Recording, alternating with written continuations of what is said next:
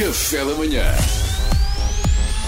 Informação privilegiada no Café da Manhã. Uma notícia que passou relativamente despercebida há uns tempos, mas que nos preocupou bastante. Um veleiro ficou sem leme após uma interação com orcas em Sesimbra. Uh, será isto mais um sinal da mãe natureza? Estarão as orcas na calha para assumir o comando?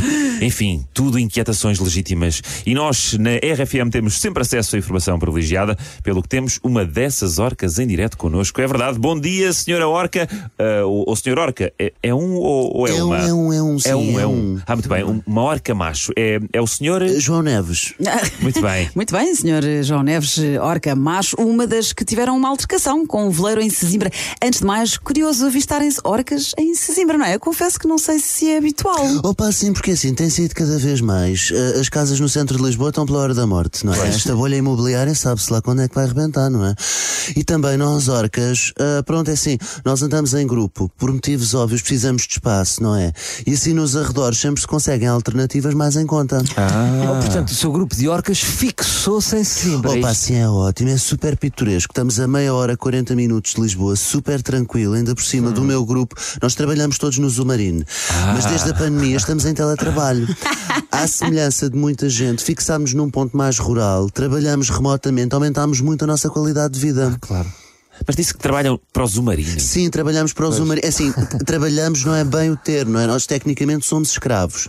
É mais esse o conceito. O que eles fazem é eles põem-nos a trabalhar, enchem os bolsos e querem lá saber se o que é que achamos, se somos felizes em cativeiro, se é apropriado, desde que mamem o deles, não é? Desculpem a sinceridade. E portanto, o termo é mesmo escravatura. Nós fazemos uma série de performances. Eu, por exemplo, faço spoken word. spoken word. Tenho um colega que declama poesia, tenho outro que toca o bué.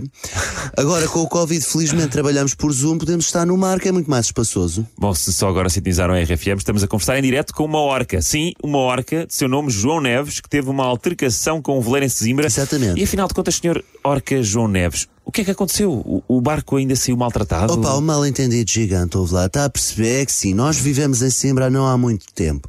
Ainda nos estamos a ambientar. Achámos imensa graça ao barco, opa, super engraçado. Foi naquela, opa, deixa ver, quisemos aproximar-nos, está? Claro, Mas eu sou, opa, sou super desastrado. Esqueço-me, tenho 5 toneladas e meia. Aproximei-me do barco e disse, opa, tão giro o leme todo em madeira, isto é pinho ou é cerejeira? Quando dei por mim, já tinha virado o barco, estavam as pessoas todas a dizer, socorro, baleias, socorro, baleias assassinas. Ai meu Deus, meu Deus, e a orca, o João Neves, o que é que fez? Opa, eu a tentar explicar, minha senhora, nós somos cetáceos, sim, mas nós tecnicamente somos da, da, da- família dos golfinhos. Pois é, As pois é. baleias têm cerdas vocais, nós temos dentes, enfim. Estavam tão exaltados já, nem ouviam. Nem perceberam nada, pois. Depois houve um rapaz que até gritou: "Tu- tu- tubarão, tubarão. É. E eu pensei: pronto, olha, isto é do ensino recorrente, nem vale a pena. Acabei por trazer o leme para casa. Até hoje estou à disposição para pagar as despesas, só que não fui contactado. Oh, realmente foi um incidente muito chato pelo que descreveu, João Neves. Muito chato, porque é assim, as pessoas vivem muito na sua bolha e não se colocam no lugar dos outros. Claro. Em 2021, ainda se ouve muito o termo baleia assassina.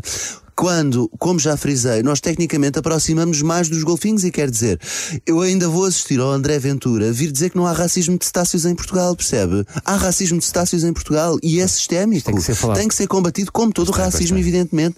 Ainda por cima eu, que já há alguns anos que sou vegan, por causa de alguns colegas meus, continuo a ouvir o termo baleia assassina e eu quero dizer, nunca varri uma foca que fosse.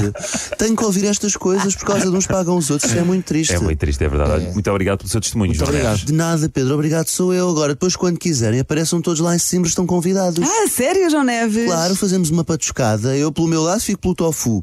Mas o meu colega de casa faz uma foca no espeto que é de chorar por mais. É só dizerem quando quiserem. Muito obrigado pelo convite, João obrigado. Neves. Muito obrigado. muito obrigado, obrigado. sou eu. Informação privilegiada no Café da Manhã.